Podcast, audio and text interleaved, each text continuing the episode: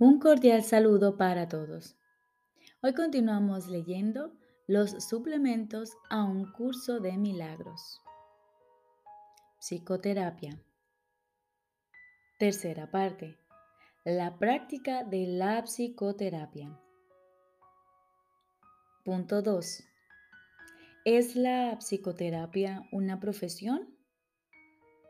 Jesús nos dice, estrictamente hablando, la respuesta es no.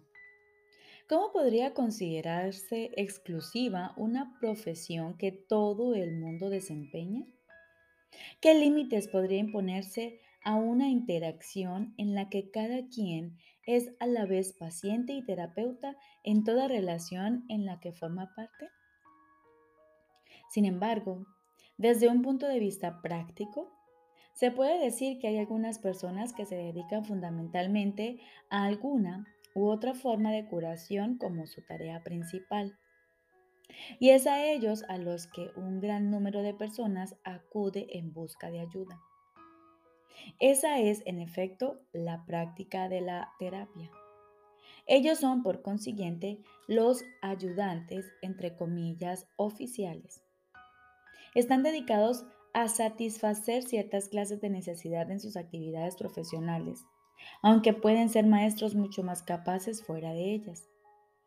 Ellos no necesitan, evidentemente, pautas específicas, pero se les puede pedir que utilicen ciertas aplicaciones de los principios generales que rigen la curación. En primer lugar, el terapeuta profesional se encuentra en una posición idónea para demostrar que no hay grados de dificultad en la curación. No obstante, para poder hacer esto necesita un adiestramiento especial, puesto que el aprendizaje mediante el cual se convirtió en terapeuta probablemente le enseñó poco o nada acerca de los verdaderos principios de la curación. De hecho, probablemente le enseñó cómo imposibilitarla. La mayoría de las enseñanzas del mundo sigue un programa de estudios en cómo juzgar, con miras a hacer del terapeuta un juez. Mas aún de esto se puede valer el Espíritu Santo, y a la menor invitación lo hará. El sanador no sanado puede ser arrogante, egoísta, indiferente e incluso deshonesto puede no estar interesado en la curación como su meta principal. Pero algo le sucedió.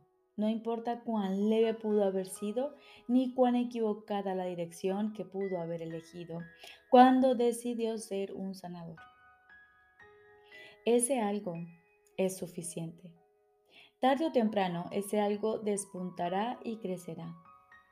Un paciente tocará su corazón y el terapeuta silenciosamente le pedirá ayuda. Ha encontrado un terapeuta para sí mismo. Le ha pedido al Espíritu Santo que entre en la relación y la sane. Ha aceptado la expiación para sí mismo. Se dice que Dios contempló todo lo que había creado y lo declaró bueno. No, Él lo declaró perfecto y así fue. Y como sus creaciones no cambian, son eternas así es ahora. Repito, se dice que Dios contempló todo lo que había creado y lo declaró bueno. No, Él lo declaró perfecto y así fue. Y como sus creaciones no cambian, son eternas y así es ahora. Sin embargo, es imposible que exista un terapeuta perfecto o un perfecto paciente. Ambos han tenido que negar su perfección pues la misma necesidad que uno tiene por el otro implica un sentimiento de carencia. Una relación de uno a uno no es la relación una. Sin embargo, es el medio de retorno, el camino que Dios eligió para el regreso de su Hijo. En ese extraño sueño debe adentrarse una extraña corrección, pues solo eso es la llamada a despertar. ¿Y qué otra cosa si no debe ser la terapia? Despierta y regocíjate, pues todos tus pecados te han sido perdonados. Este es el único mensaje que dos personas deberían darse la una a la otra. Algo bueno debe resultar de todo encuentro entre paciente y terapeuta. Y ese algo bueno se salvaguarda para los dos, hasta el día en que ambos pueden reconocer que solo eso fue real en su relación. En ese momento lo bueno se les devuelve, bendecido por el Espíritu Santo, como un regalo de parte de su Creador y como muestra de su amor. Pues la relación terapéutica debe llegar a ser como la relación entre el Padre y el Hijo. No hay otra, porque no hay nada más. Los terapeutas de este mundo no esperan ese resultado y muchos de sus pacientes serían incapaces de aceptar su ayuda si ese fuese el caso. No obstante, ningún terapeuta establece realmente el objetivo de las relaciones de las que forma parte. Su comprensión comienza con este reconocimiento y continúa a partir de allí. En el instante en que el terapeuta se olvida de juzgar al paciente es cuando tiene lugar la curación. Algunas relaciones jamás llegan a ese punto, aun cuando tanto paciente como terapeuta puedan cambiar sus sueños en el proceso. Sin embargo, no será el mismo sueño para ambos y por ende no es el sueño del perdón en el que ambos despertarán algún día. Lo bueno se salvaguarda, de hecho se atesora pero es poco el tiempo que se ahorra. Los nuevos sueños perderán su atracción temporal y se convertirán en sueños de miedo, que es el contenido de todos los sueños. No obstante, ningún paciente puede aceptar más de lo que está listo para recibir.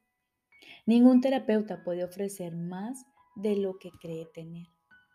Por lo tanto, hay un lugar para todas las relaciones de este mundo y aportarán tanto bien como cada una pueda aceptar y utilizar. De todos modos, la curación tiene lugar cuando cesa todo juicio, porque solo entonces se puede entender que no hay grados de dificultad en la curación. Este entendimiento es crucial para el sanador sanado. Ha aprendido que no es más fácil despertar a un hermano de un sueño que de otro. Ningún terapeuta profesional puede mantener este entendimiento todo el tiempo en su mente y ofrecérselo a todo aquel que acude a él. Hay algunos en este mundo que casi lo han logrado, pero no han aceptado el regalo del todo para poder permanecer aquí y dejar que su comprensión permanezca en la tierra hasta el final de sus tiempos. Realmente no se les debe llamar terapeutas profesionales. Son los santos de Dios.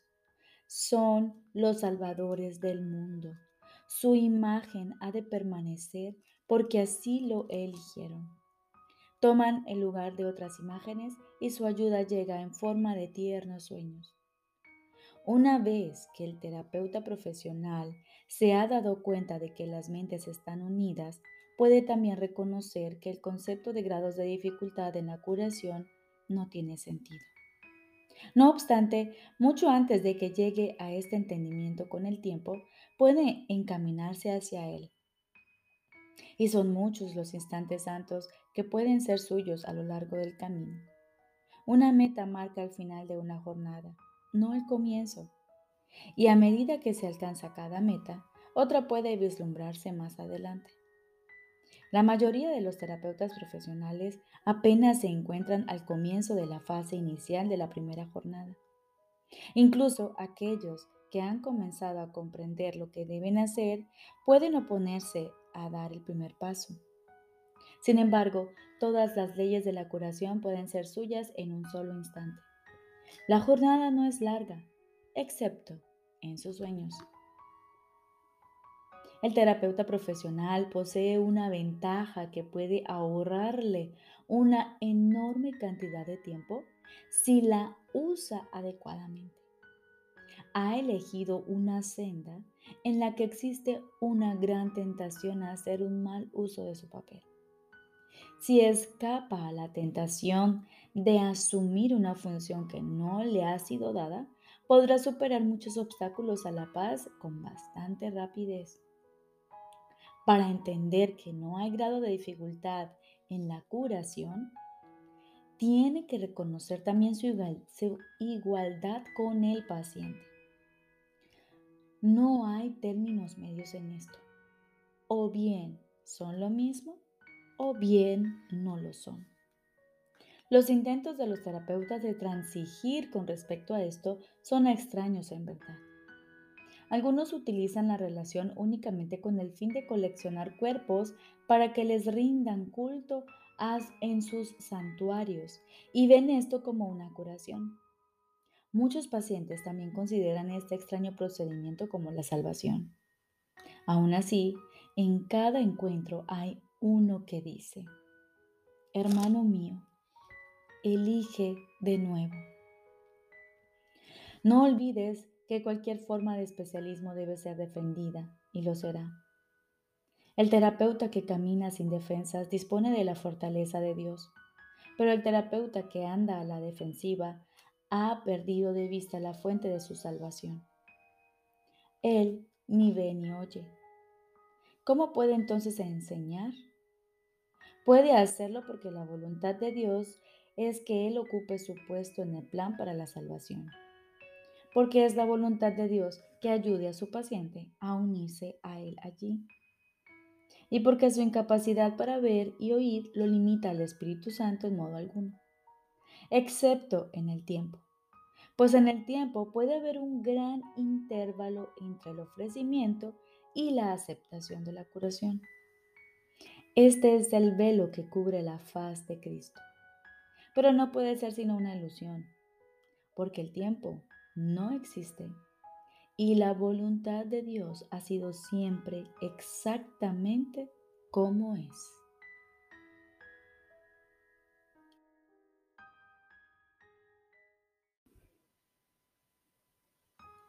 Ahora continuamos con el libro de ejercicios.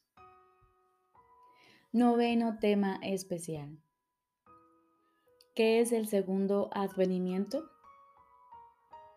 El segundo advenimiento de Cristo, que es tan seguro como Dios, es simplemente la corrección de todos los errores y el restablecimiento de la cordura. Es parte de la condición que reinstaura lo que nunca se perdió y restablece lo que es eternamente verdad. Es la invitación que se le hace a la palabra de Dios para que ocupe el lugar de las ilusiones. La señal de que estás dispuesto a dejar que el perdón descanse sobre todas las cosas, sin excepción y sin reservas. La naturaleza totalmente inclusiva del segundo advenimiento de Cristo es lo que le permite envolver al mundo y mantenerte a salvo de su dulce llegada, la cual abarca a toda cosa viviente junto contigo. La liberación a la que el segundo advenimiento da lugar no tiene fin, pues la creación de Dios es ilimitada. La luz del perdón ilumina el camino del segundo advenimiento porque refulge sobre todas las cosas a la vez y cual una sola. Y así, por fin, se reconoce la unidad. El segundo advenimiento marca el fin de las enseñanzas del Espíritu Santo, allanando así el camino para el juicio final, en el que el aprendizaje termina con un último resumen que se extenderá más allá de sí mismo hasta llegar a Dios. En el segundo advenimiento, todas las mentes se ponen en manos de Cristo para serle restituidas al Espíritu en el nombre de la verdadera creación y de la voluntad de Dios. El segundo advenimiento es el único acontecimiento en el tiempo que el tiempo mismo no puede afectar. Pues a todos los que vinieron a morir aquí, o aún han de venir, o a aquellos que están aquí ahora, se les libera igualmente de lo que hicieron. En esta igualdad se reinstaura a Cristo como una sola identidad, en la cual los hijos de Dios reconocen que todos ellos son uno solo. Y Dios el Padre le sonríe a su Hijo, su única creación y su única dicha.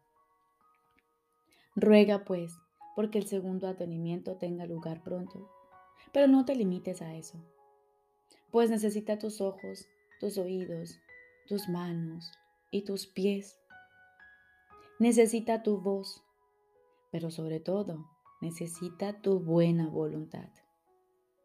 Regocijémonos de que podamos hacer la voluntad de Dios y unirnos en su santa luz.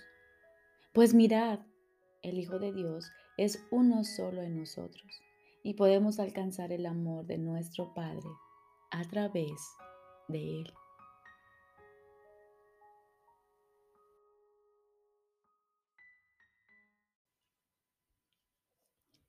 Lección número 307. Abrigar deseos conflictivos no puede ser mi voluntad.